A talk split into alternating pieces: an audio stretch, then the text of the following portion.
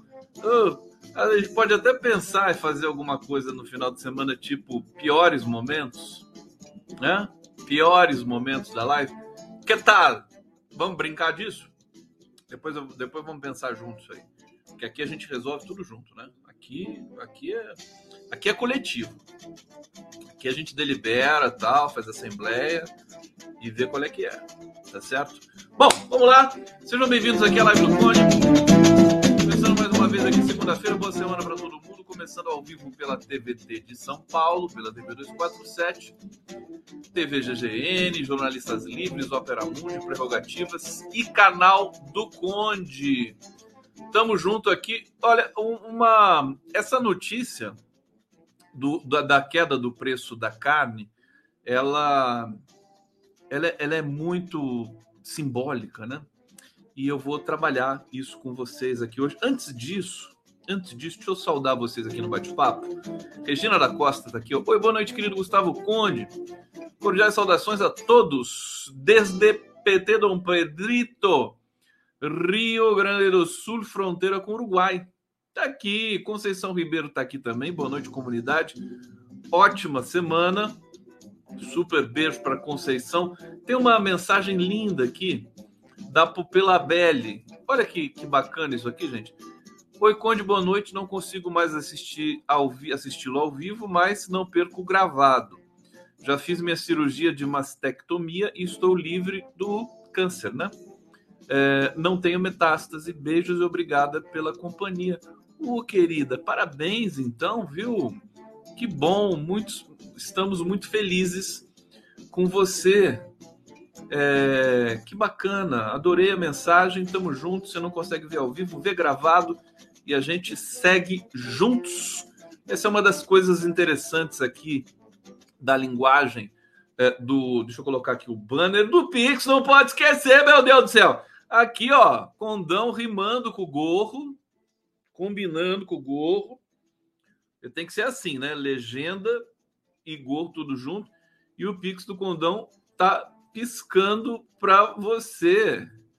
Olha que maravilha. Lembram daquele anúncio do Itaú que deu chabu? O Itaú travou? Travou alguma coisa aqui? Hum, deixa eu ver. Aqui no meu outro computador tá tudo bem. Que era assim: o Itaú está piscando para você. Lembra desse, dessa propaganda? Tiraram do ar, né? Porque Itaú piscando. Não dá, né? Quem será que fez essa propaganda, né? Itaú está piscando. Ah, um tarado, né? Certamente, né? Fez uma maluquice dessa aqui. Travou não, gente. Travou não. É... Então, o seguinte, mas além do, além dessa questão da carne, o que mais que eu vou trabalhar aqui com vocês hoje?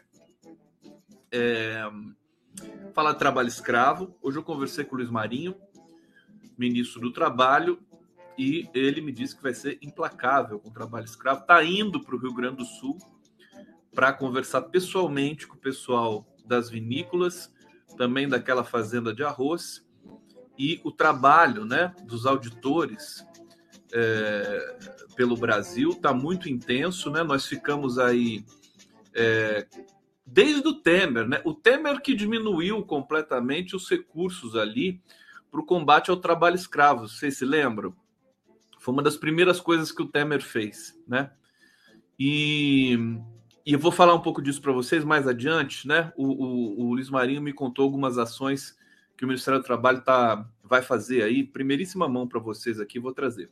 Bom, quero falar também do Zanin, né, é, é, candidato a, ao STF, vou, vou me divertir aqui com vocês, porque a minha posição não é a posição é, imposta pelos, pelos veículos independentes, né? A minha é diferente. Preparem-se, preparem-se, emoção.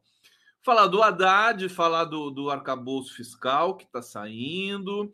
Tem a Micheque, a Micheque que não é mais Micheque, agora você, não sei se você sabe, agora é Micheque, né?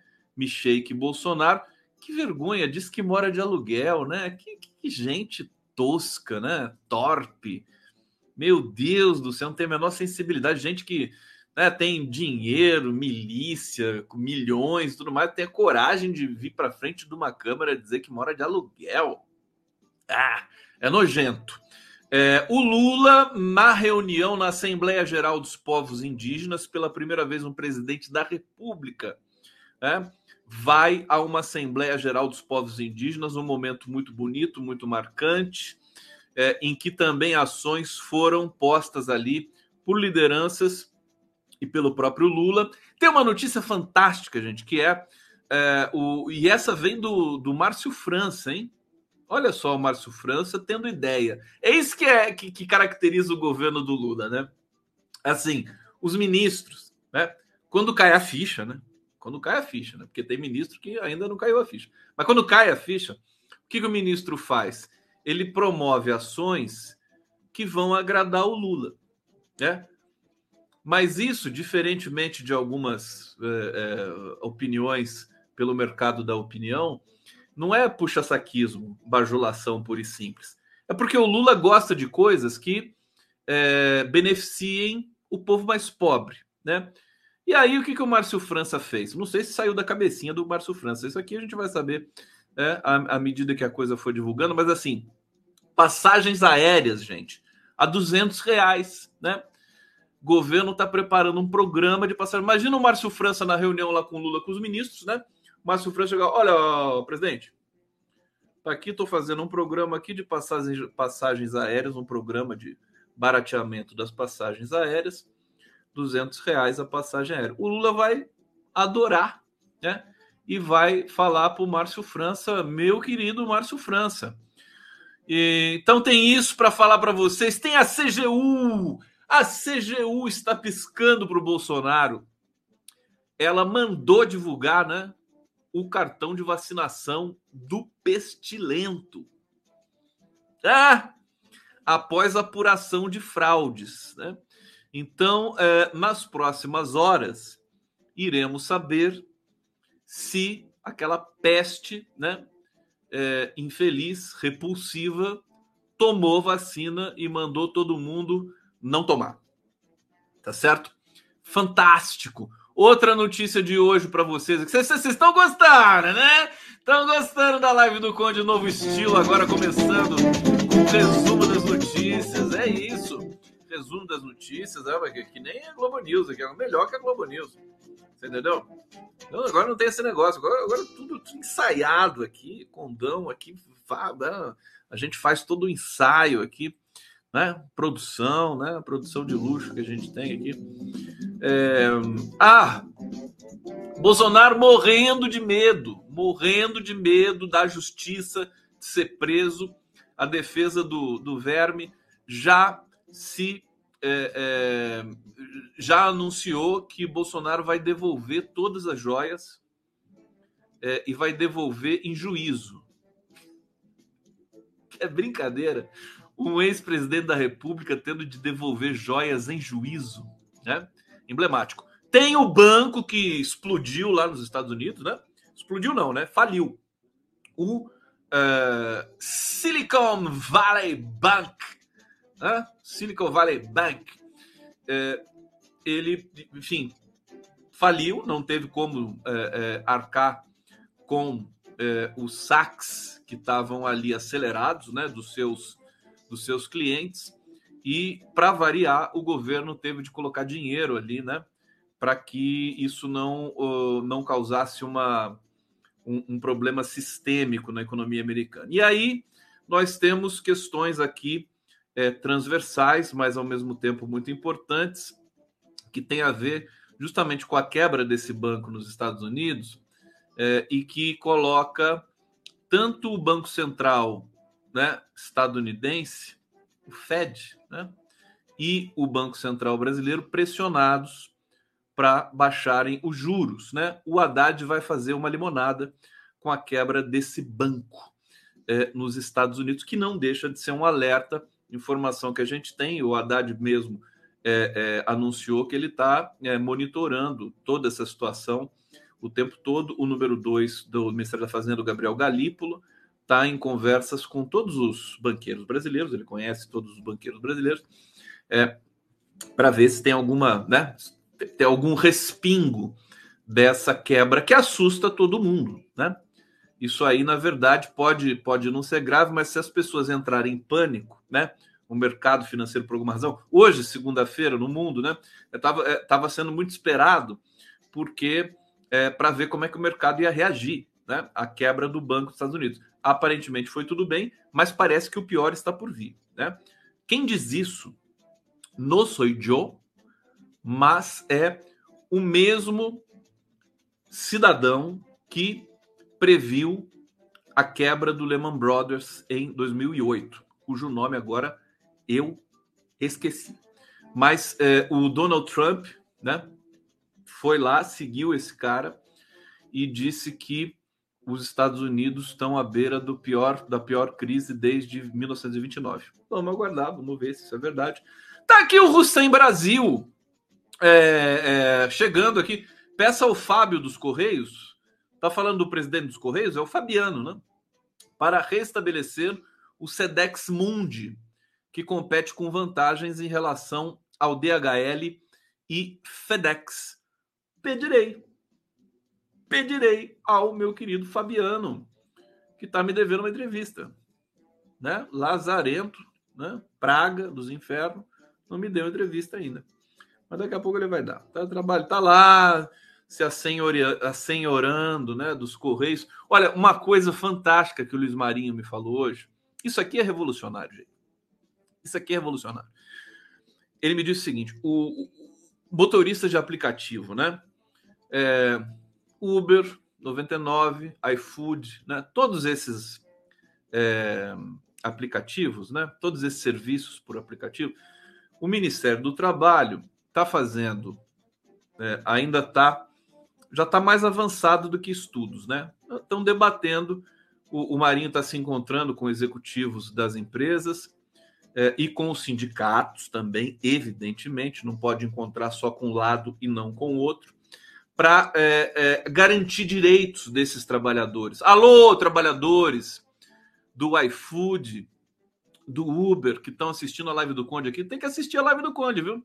Assiste a live do Conde que tu vai, vai se dar bem na vida, meu querido. Vai ficar bem informado, vai querer seus direitos, vai ter ideias e, e, e vamos, vamos que vamos. Olha, para vocês terem uma ideia, em São Paulo, a prefeitura, o tal do Ricardo Nunes, né? Ele copiou o Edinho Silva, de Araraquara. O que, que o Edinho Silva tinha feito? É... O Edinho Silva montou um aplicativo de corridas de carro, né? É, pela prefeitura de Araraquara. Um aplicativo que, além de dar direitos trabalhistas ao é, trabalhador, também é, é dava mais, mais um, um percentual maior de lucro para o pro, pro motorista. Né?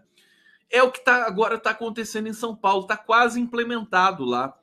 Então, ou o Uber, o 99 e outros aplicativos se mexem né, para garantir é, condições melhores, né, incluindo o iFood também, né, para os trabalhadores, ou eles vão ser desbancados. Né?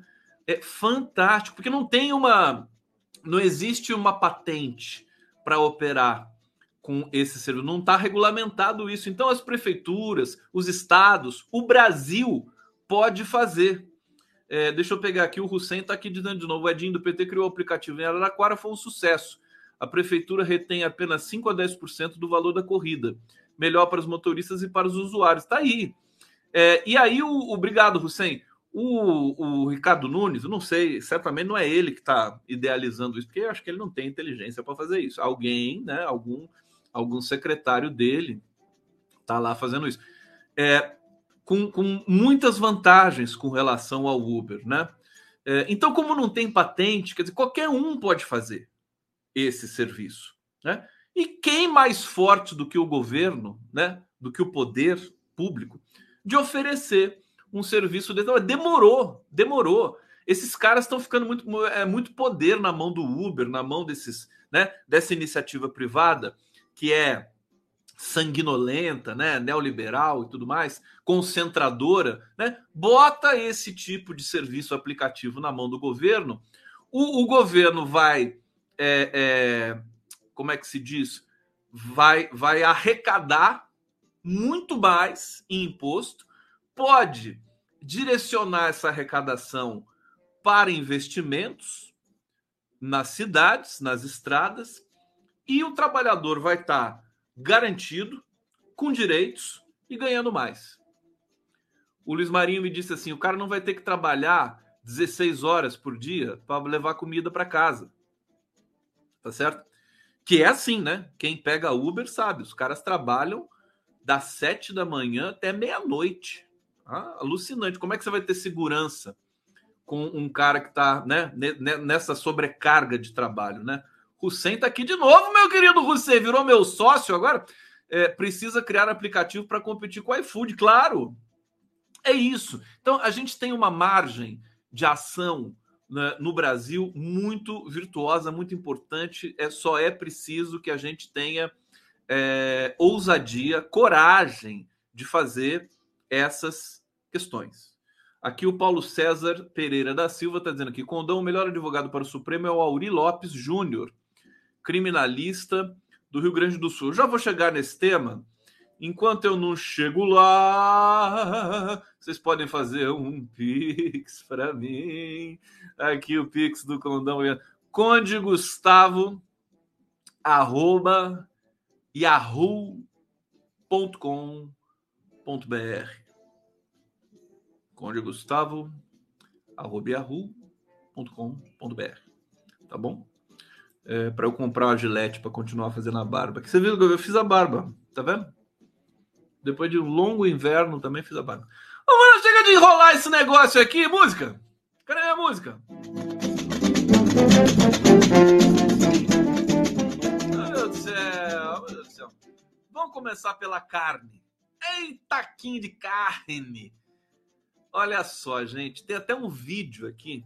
Eu vou colocar para vocês da carne. Quer ver? Foi postado pelo Humberto Costa. Olha isso aqui. Meu Deus! Cadê o banho? Qual traindo todo mundo levando Acabou-se. Eu não sei que, que, que supermercado é esse. Vamos ver de novo. Meu lá, Deus! Ganha. Cadê o banho? Dá pra ver só pelo jeito. Acabou. Isso aqui, quer dizer, o Lula, o Lula é um cabra safado de sorte, né? Pelo amor de Deus. Até essa quebra do banco dos Estados Unidos, olha como o Lula é sortudo. Quebrou esse banco para quê? Para o Banco Central baixar os juros no Brasil. É mole. Então, o Lula, o Lula é esse cara, bicho. O cara é infernal. Tem sorte. Entendeu? E e teve essa, né? E tem e as pessoas começam a se lembrar, né? O que é quem quem viveu o governo Lula daquele momento e olha, o Lula está na presidência e tal, você vê baixa um pouco o preço da carne, o cara vai lá já faz o churrasco, né? É, no sacrifício, é claro, porque a situação econômica ainda é grave. É, e mas, mas o Brasil vai retomando essa rotina. Olha só, após o pesadelo né, da fila dos ossos, população começa a comprar carne mais barata, está tá, tá, viralizando na rede, por exemplo, Faz o L, que é o título glorioso aqui da, da do, do, nosso trabalho de hoje, está aqui, ó. Faz o L com esse naco de picanha aqui para vocês. Quem é vegano, quem não come carne, por favor, não fique ofendido, tá? Isso aqui é mais uma simbologia de tudo, tá? A picanha aqui e tal. A gente vai usar com comedimento comedimento e condimento, né? Condimento em cima da picanha. Oh, que coisa horrorosa. É, piadas horríveis é comigo mesmo. Bom, durante o governo Bolsonaro, Brasil registrou alta, fortíssima do, do índice de segurança alimentar, retornou ao mapa da fome. Para você ter uma ideia, em novembro né, daquele ano, é, deixa eu ver que ano, a Rede Brasileira de Pesquisa e Soberania, de 2022, né? Que a rede Pensan apontou aquele dado que a gente trabalhou aqui muitas vezes, eu divulguei aqui também em primeira mão para vocês, né? 33 milhões de pessoas não tinham sequer o que comer, ou seja, fome no grau mais, mais grave, mais crítico, e outras 125 milhões de pessoas é, estavam num, naquele nível de insegurança alimentar, não se sabia que tinha.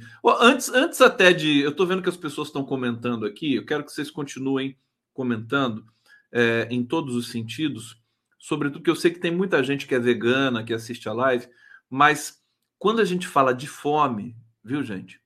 É, na, na condição do Brasil, é importante que a proteína né, chegue, né, não importa se é carne é, de preferência, né, se, se é só soja transgênica, também importante é que as pessoas não morram de fome, né?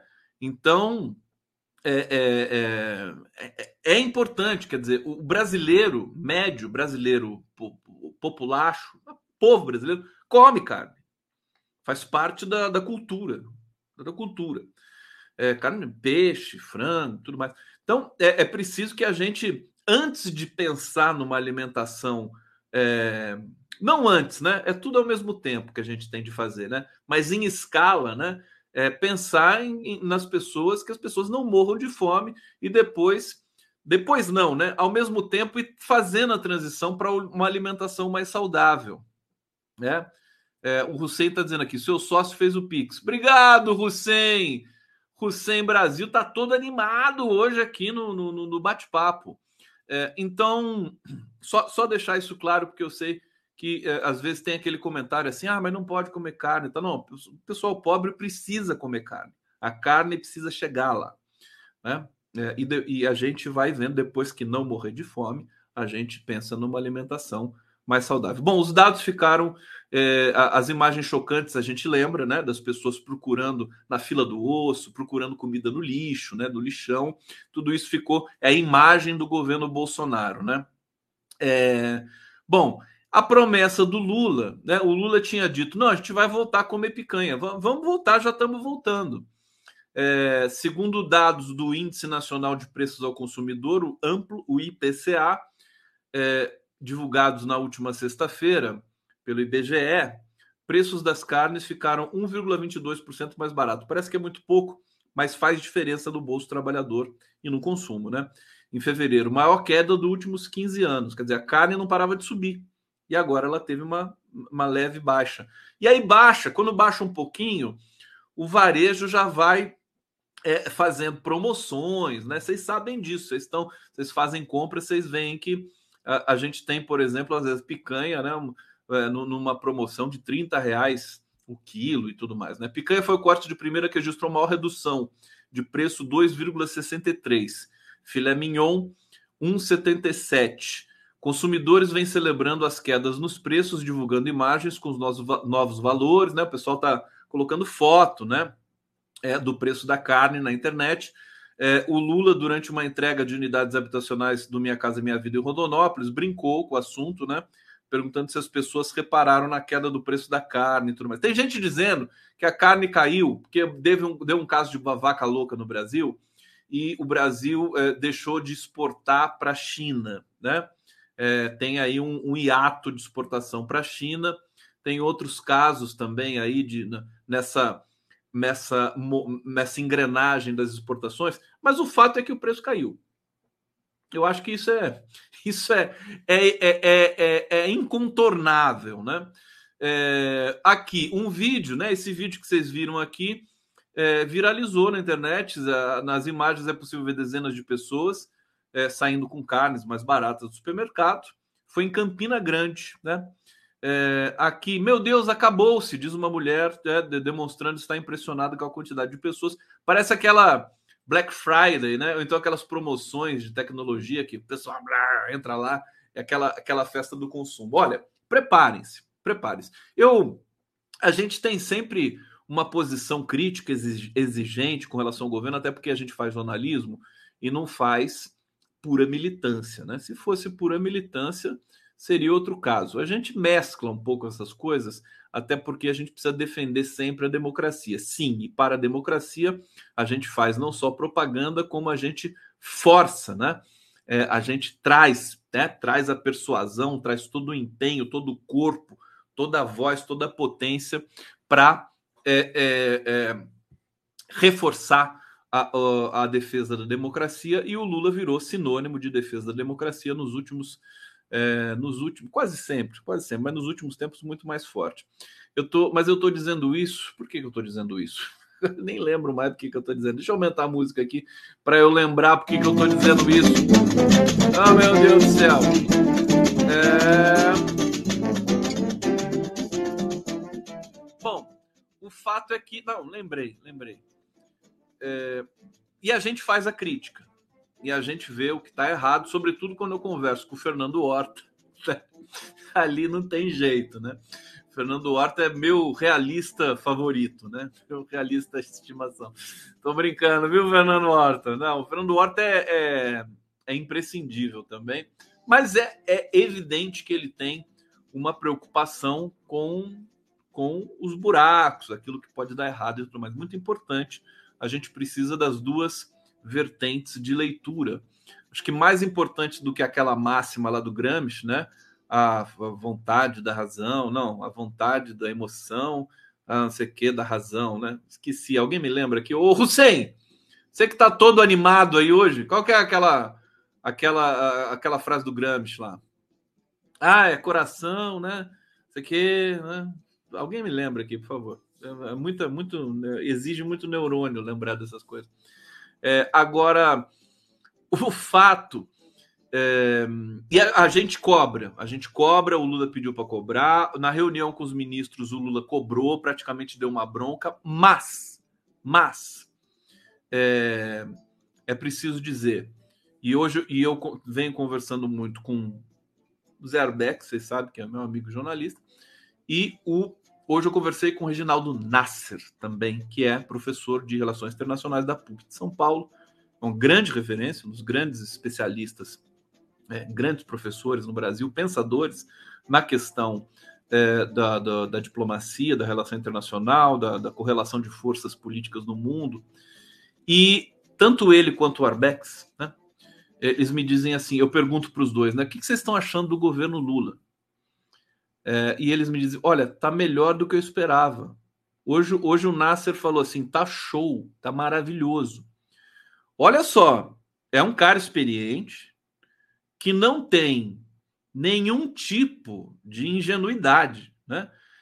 E eu sou forçado a, é, a concordar. Evidentemente, a gente faz um movimento para entender essa abordagem. Porque o que está acontecendo? Olha, esse volume de ações do governo, baixar preço de passagem aérea, né? É, é, voltar com os estoques reguladores, reunião com os indígenas, punição para os golpistas, volta dos programas sociais Minha Casa Minha Vida, Bolsa Família, voltou a propaganda na televisão aberta, né? Uma propaganda bonita, inclusive do Bolsa Família que eu vi, né? Assim, é, é uma propaganda é, enxuta, né? Sem muita ostentação de nada. É, então é isso, o governo está funcionando. É claro que você tem é, a, é, é, alguns, alguns rastros de destruição, né? Você tem bolsonaristas ainda infiltrados ali, você tem bolsonaristas que estão deixando de ser bolsonaristas, porque as pessoas tem capacidade de mudar, tem a mobilidade ideológica também nesse mundo. As pessoas às vezes não sabem isso, mas ninguém é idêntico ao, do, do, nascer até morrer. A pessoa vai mudando, né? Metamorfose ambulante. Então, muito bolsonarista vai deixar de ser bolsonarista. É... Então, só para registrar isso, quer dizer, as coisas estão acontecendo, olhando macro, olhando macro para todos nós aqui, inclusive nas redes, né, nas ruas, na reivindicação, servidores públicos reivindicando mais salários e conseguiram ali um reajuste. Hoje conversei também com a Helenira Vilela, que é uma excelente, uma, uma grande professora ativista, e ela também tem, tem a representatividade do, do, do sindicato dos professores, né?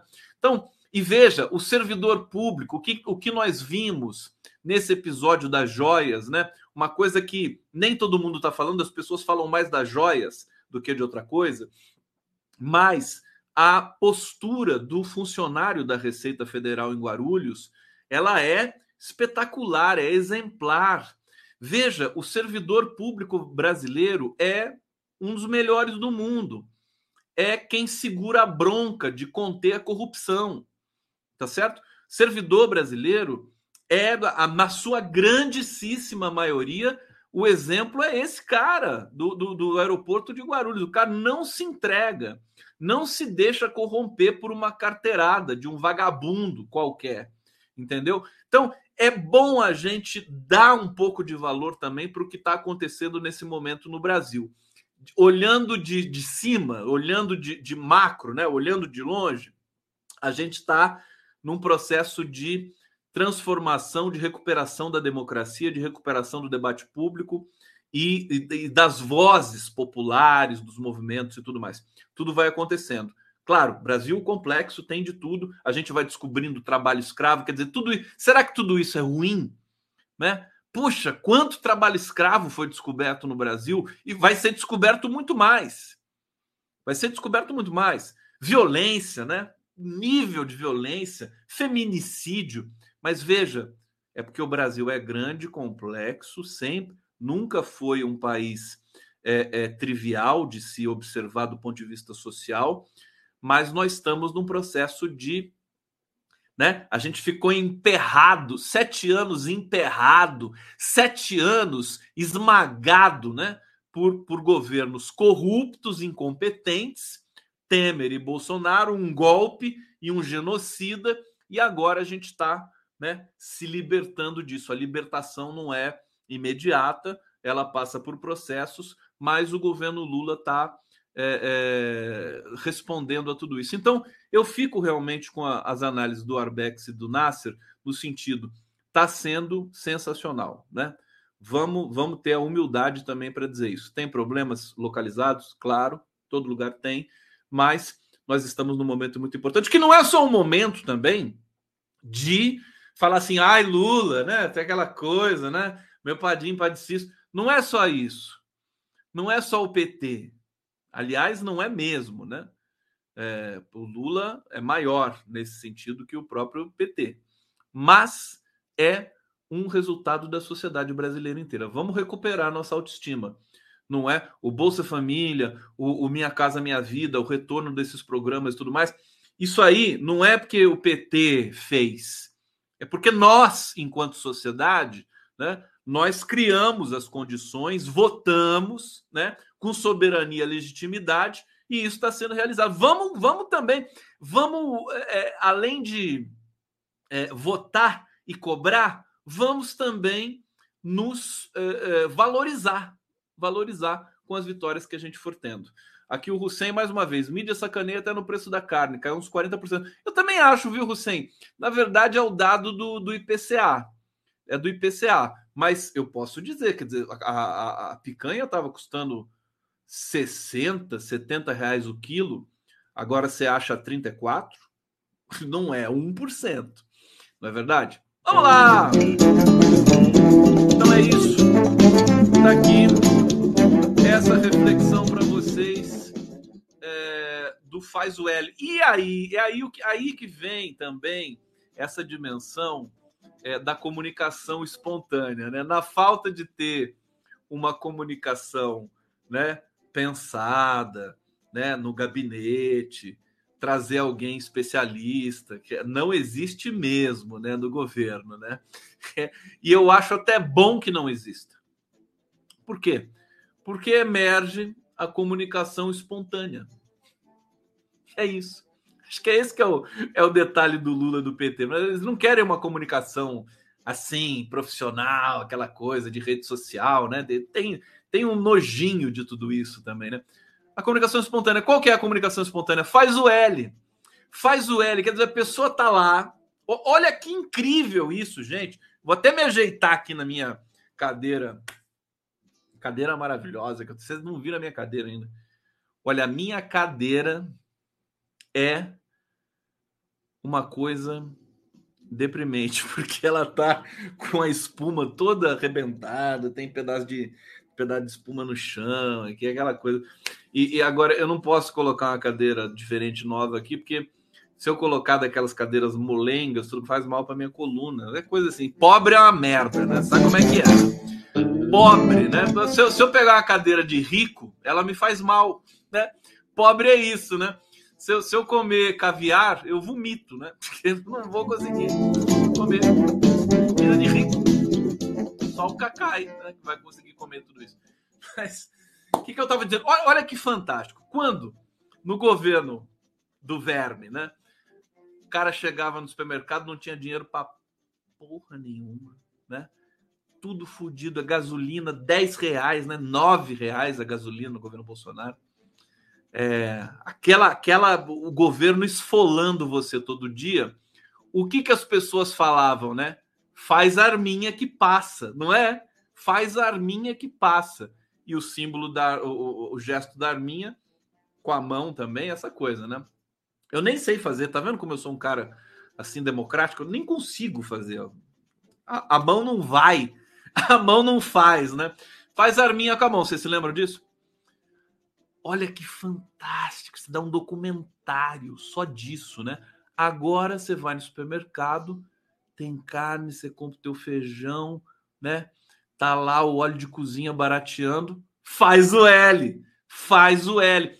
Então, é isso, e as pessoas já batizando os filhos, né? Faz o L, Lula, faz o L, Lula da Silva, né? Faz o El, faz o El, Lula da Silva e faz o Ellen, Lula da Silva.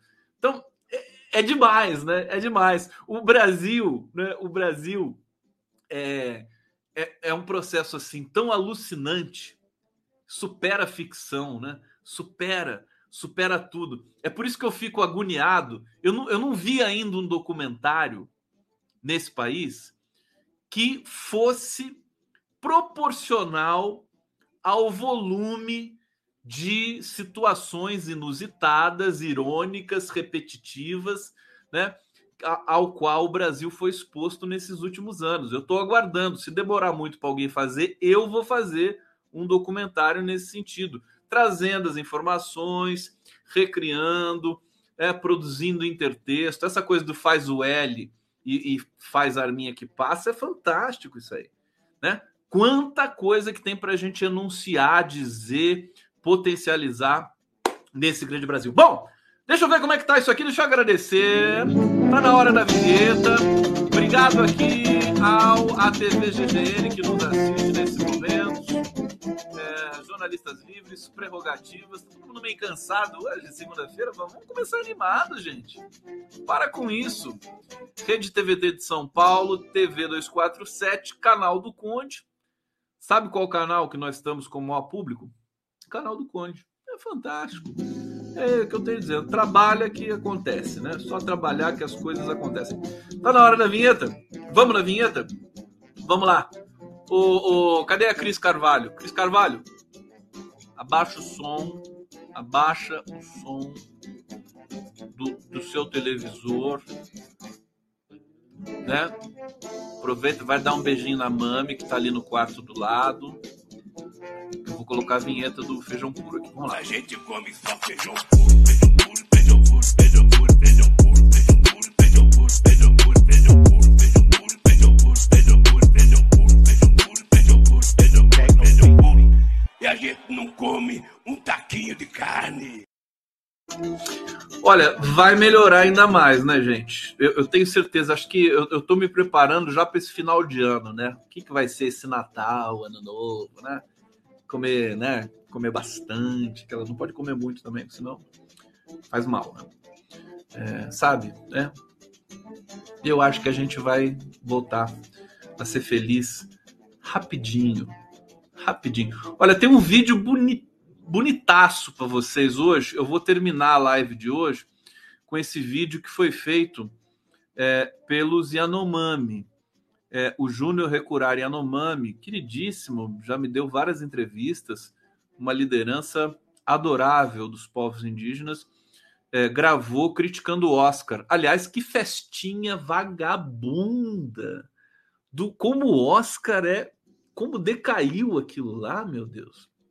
Gente, vocês viram aquilo? Vocês viram algum algum trecho? Que ninguém vê aquilo inteiro, né? Só vê trecho. Sabe? O festinha cafona. aquela coisa, ostentação. Eu vi a, a Eva Longoria, a Eva Longoria, que é maravilhosa, bonita. Mas sabe, bota aquele vestido cheio de joia, né? Que vale 50 milhões. Para quê? Para que isso? Ela tava lá bonita e tal, mas sabe? Isso é ostentação e ostenta para lá, ostenta para cá, todo mundo com vestido, não sei das quantas, aquele terno Armani e tal. Sabe? E, e a estatueta, aquela coisa banhada a ouro 14 quilates, né? É, que é, é o ouro que mata os índios aqui no Brasil. Então, assim, já, já, é uma, já é uma festa cafona por definição. É, agora, com essa ostentação toda, é ouro, é vestido caro, e não sei mais o que. Olha, é, horrível aquilo lá, né? Então vocês vão ver o vídeo, o vídeo do, do, do povo Yanomami é exemplar nesse sentido. Tá aí o Hussein de novo aqui. Lula receberá os estoques reguladores, bom para os produtores, ótimos para os consumidores. É, obrigado, Hussein. Vamos trazer outras. Deixa eu trazer outras informações importantes para vocês aqui, que eu fiz a seleção hoje o dia inteiro, né? Eu passo o dia. Você sabe como é que eu organizo a live? Vou falar do Zanin agora para vocês. Sabe como é que eu organizo a live? Assim, é, eu, eu, acordo né, lá pelas nove da manhã, porque afinal eu trabalho até as três, né? Depois que eu termino a live aqui, eu, eu continuo trabalhando, eu continuo programando as coisas, porque eu adoro fazer isso e e vou fazendo, porque é um tempo que eu tenho para fazer. É, e aí eu vou é, pegando as informações, as notícias, e vou selecionando as mais importantes, né? Na minha modesta leitura e opinião, para quê?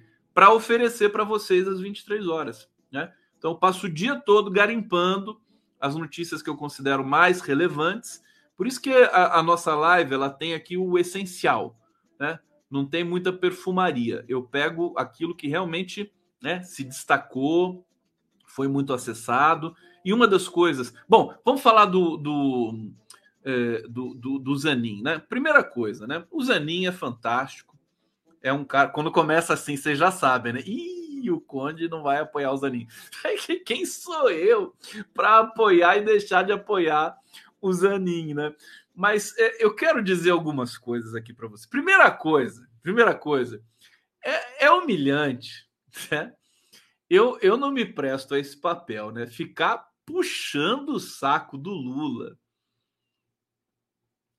apoiar o Zanin para puxar o saco do Lula, eu não faço isso. Tanta gente aí. Por quê? Porque o Lula, né? Ele, alguém disse que ele tem preferência pelo Zanin, ninguém sabe até onde isso pode ser a mais profunda realidade. E aí toda a fila de puxa-saco aparece, falando: não, não pode ser uma mulher negra, tem que ser o Zanin, eu Zanin, a Lava Jato, e não sei o que e tal. Eu acho isso humilhante. Eu não me presto a esse papel, né?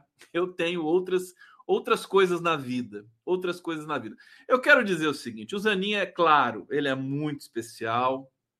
É, ele foi um, um cara aguerrido, combativo, mas eu digo isso já há muito tempo aqui, né? Se não fosse o Lula, né? O Lula várias vezes é, contrariou o escritório do Zanin na, na condução da defesa. Se o Lula deixasse só na mão do Zanin e não fosse marrento, não se entregasse, não não escrevesse as cartas que escreveu, você entendeu? Ele estaria preso até hoje. O ponto essencial, né? O, quem devia ser nomeado para o STF é o Lula. É o Lula que é o, que é o especialista em direito. Claro que o Zanin se especializou em Lofé, tudo mais. Não tem dúvida nenhuma. É uma das maiores autoridades do mundo em Lofer, o Zanin. Agora, o, o, a diferença na construção dessa defesa é a postura do Lula do começo, meio e fim. Né? Ele que foi o ponto fora da curva total. Total. Isso aí, eu, acho que já até tem estudo sobre isso, mas daqui a pouco vai sair. É um estudo mais delicado, precisa de mais, né? Precisa de mais lastro para você entender as questões que o Lula ponderou ali durante, durante é, a, a sua própria defesa. De uma certa maneira, o Lula fez sua própria defesa. Claro que tem a parte técnica. Mas, enfim, eu queria pontuar primeiro isso, sem tirar o mérito do Zanin. E o Lula teve outros advogados também, né? O Batóquio, teve tanta gente aí que trabalhou o escritório inteiro do Zanin e tudo mais. É, dito isso, dito isso, é, eu acho que ficar nessa pilha, nessa ansiedade para nomear um, um, o Zanin que foi humilhado pelo Sérgio Moro, só para se vingar do Sérgio Moro, só para, é, é, digamos, colocar uma cena histórica, né? Eu acho que isso é um erro. Eu acho isso. Eu não sei se o Zanin precisa disso. Eu nem sei se o Zanin quer ser ministro do STF. Eu não sei se ser ministro do STF é uma coisa boa. Porque depois do que fizeram com o STF, eu não sei se eu fosse um, um jurista prestigiado no Brasil, se eu ia querer ir para o STF. Eu falei, não, prefiro ficar aqui no meu escritório. Essa ninho de cobra aí, você entendeu? Que o STF foi desmoralizado. Vamos, vamos reconhecer isso. É, outra coisa. Ah, você fala assim difícil. Ah, mas imagina, todo mundo quer. Todo mundo quer. E fica essa coisa pequeno burguesa, de, né, dessa coisa de você ganhar o cargo e ficar com de presente, amigo pessoal, tudo mais. Olha, gente, essa discussão é tosca. Querem um exemplo? Sigmaringa Seixas, que é o patrono inspirador do Prerrogativas. Um dos grandes advogados, um dos grandes juristas brasileiros amigo pessoal do Lula durante uma vida inteira. Sigmaringa morreu enquanto o Lula estava na prisão. O Lula não pôde no enterro do Sigmaringa Seixas. E qual é a história do Sigmaringa? Sigmaringa, o Lula, a informação que eu tenho é que é, ele recusou indicação para o STF. Ele não aceitou o Lula queria indicar o Sigmaringa, o Sigmaringa falou: não, não quero. Olha o desprendimento, né? Você sai dessa superfície, dessa espuma, dessas ambições pessoais, ah, eu quero ser ministro, ou dos puxa-sacos que ficam lá, ai, o Zanin tem que ser ministro. Hoje, e, e, a discussão, e a discussão é o seguinte: o que, que é melhor para o Brasil? Não é o que, que é melhor para o Lula ou o que é melhor para um ou para outro? É o que é melhor para o Brasil. Por exemplo, quando as pessoas falam, é claro que a imprensa está aproveitando, né, e está fustigando a indicação do Lula, que é o Zanin, que supostamente é o Zanin, né? Vamos lá sempre deixar, né? Porque quando a história às vezes vem à tona, a gente não, a gente descobre outra coisa, né? ela tá lá aproveitando, tá sendo, tá sendo hipócrita. Não, tem que ter uma mulher negra, tem movimentos para nomear uma mulher negra e tudo mais. Agora, vamos ser honestos. Para o Brasil, é óbvio que uma mulher negra é, é imprescindível. Chega, a ser ter inde... Chega até a ser indecente, né? Nas atuais circunstâncias do país, nomear um homem branco para o STF. Essa torcida pelo Zanin, ela é muito, a meu ver, é puxa-saquismo vazio de gente que quer apoiar o Zanin para depois ter um favor do Lula. Tá certo? Eu não, o Zanin não precisa disso. Olha o sucesso desse cara, né? Tô, tô, eu, eu tô colocando o cara a tapa aqui, porque eu sei que existe uma histeria total. Agora, vocês vão, vocês vão entrar nessa jogada? Quer dizer, e, e a representatividade? Né? E a representatividade? Eu não tenho medo de defender certas coisas. Sabe? Aí tem gente falando assim: ah, a, a mulher negra vai ser a mesma coisa do Joaquim Barbosa, que foi um negro. Gente, isso aí já é racismo já é racismo. Tem gente falando aqui, confio no Lula. Eu também confio no Lula. Também confio no Lula e acho que a coisa não tem martelo batido nenhum. O problema é o seguinte: aí eu vou dizer para vocês.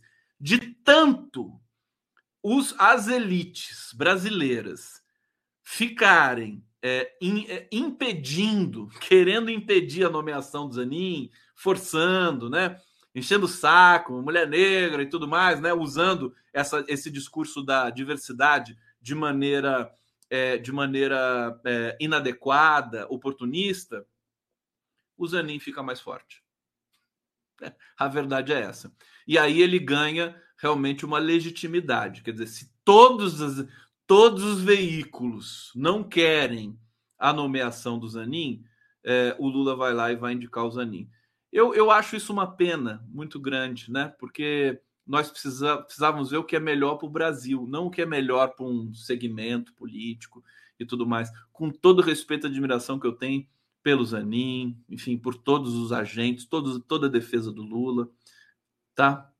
Eu acho que isso é, é, é extrapola, né? É, é, coisa de, de bajulação, realmente. Lamentável.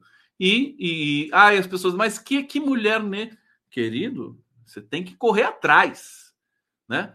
Você não pode ficar nessa, nesse discurso de que não, mas não tem, não sei o quê. Entender por entender, a Vera Araújo, que é integrante do Prerrogativas, quase foi indicada para o TSE recentemente, é um dos maiores nomes da, é, da, enfim, do direito no país. Então eu acho assim, é, você quer que seja melhor para o país ou quer que seja melhor para uma narrativa?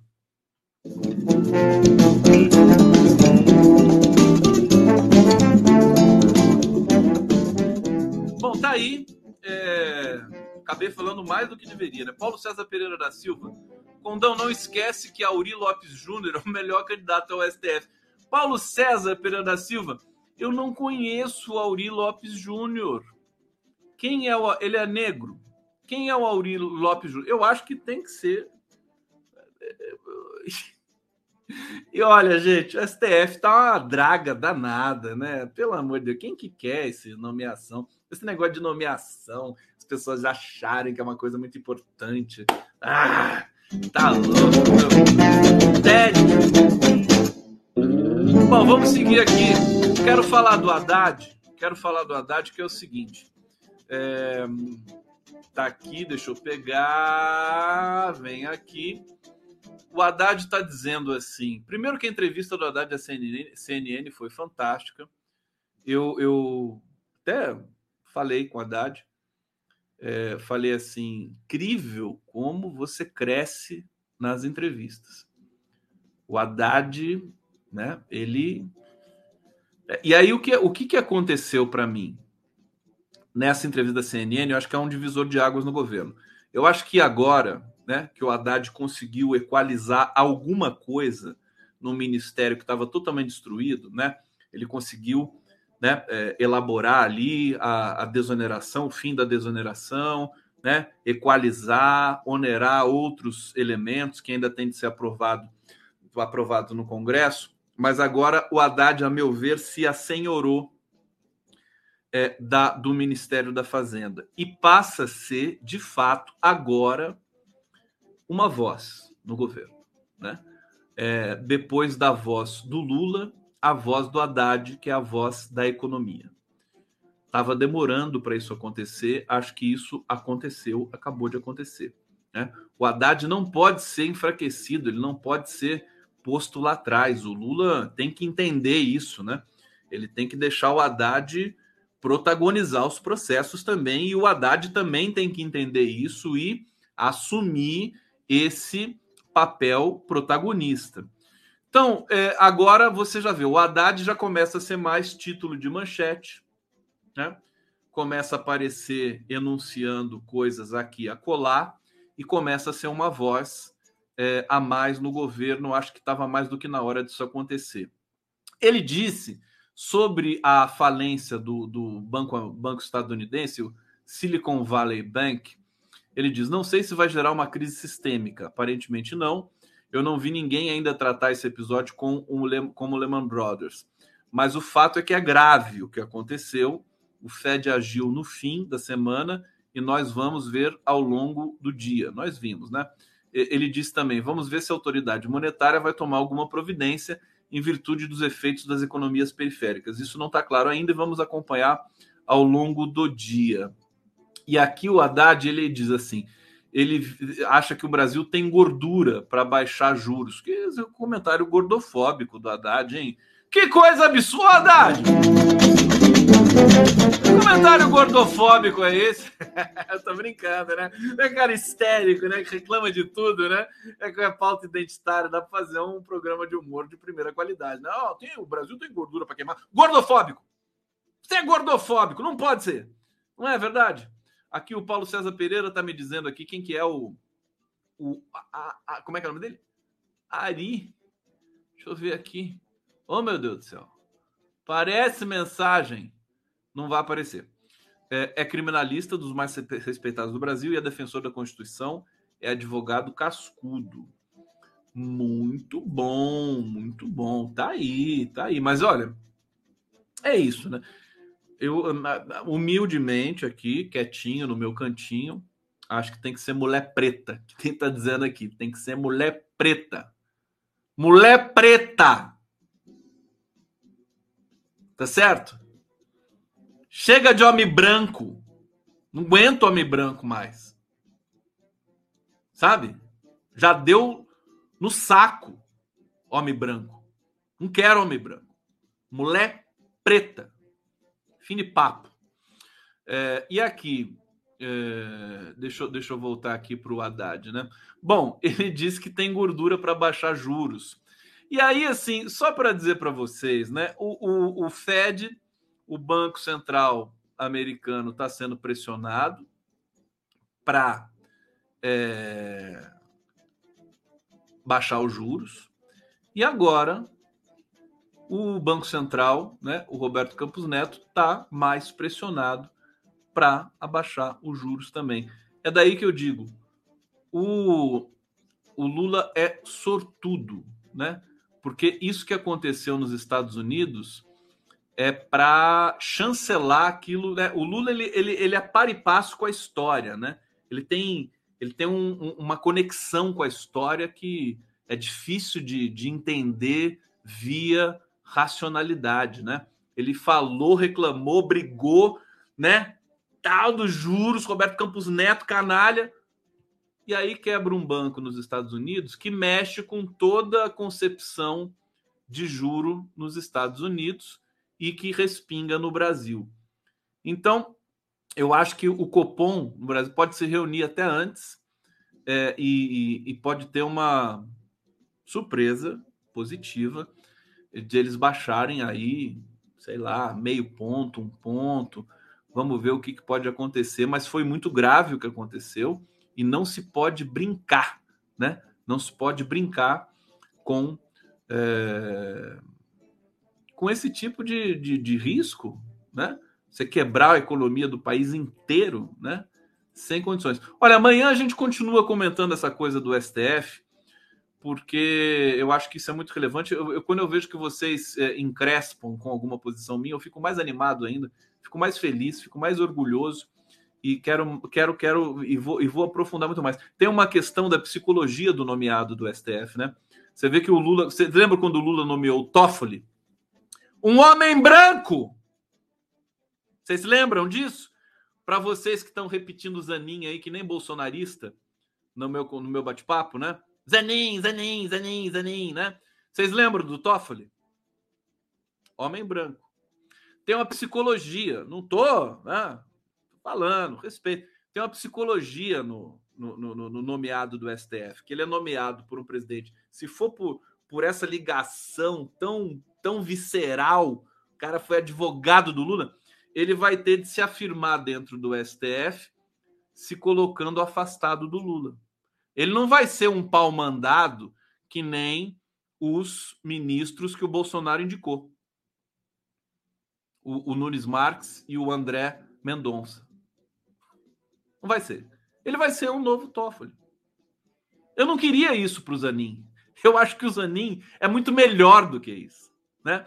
Quando, quando o Marco Aurélio de Carvalho, é, quando o Marco, o Marco Aurélio estava muito cotado para ser é, ministro, é, chefe de gabinete, não, ministro, eu não me lembro qual era, é, é o cargo do Macedo, do ministro Macedo.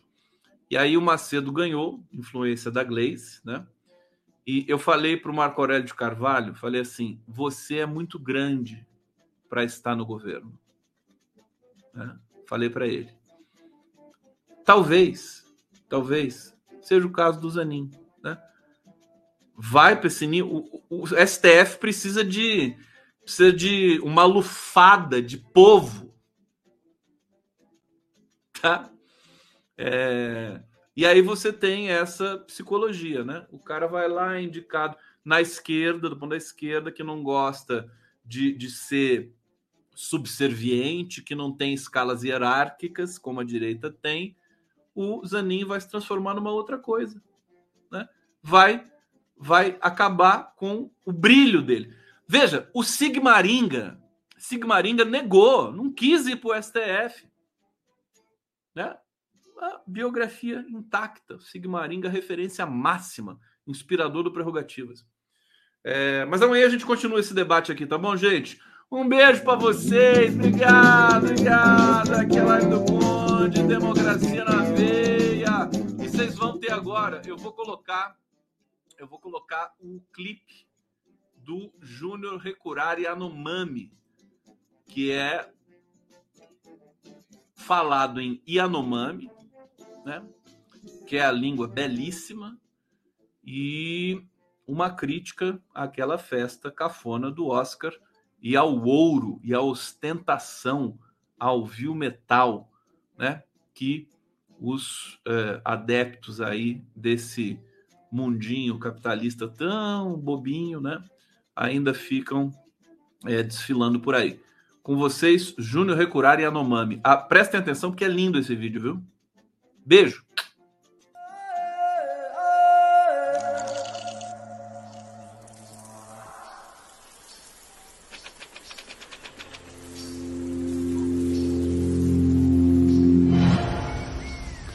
awe kahua kaki washole ma Oscar noha unare kuyaro feire kaki kahua ma kian ku benaha.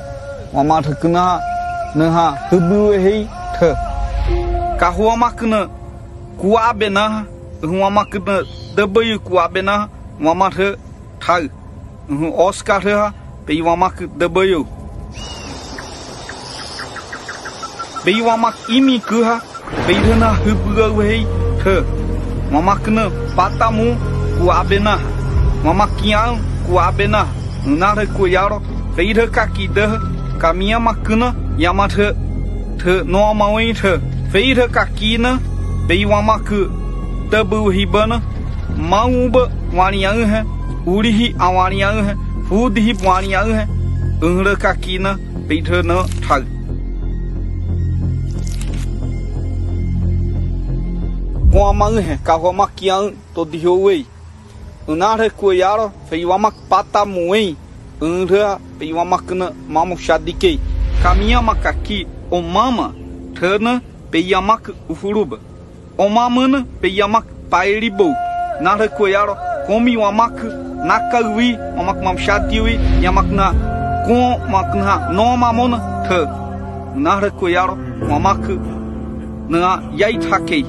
carro amac cubena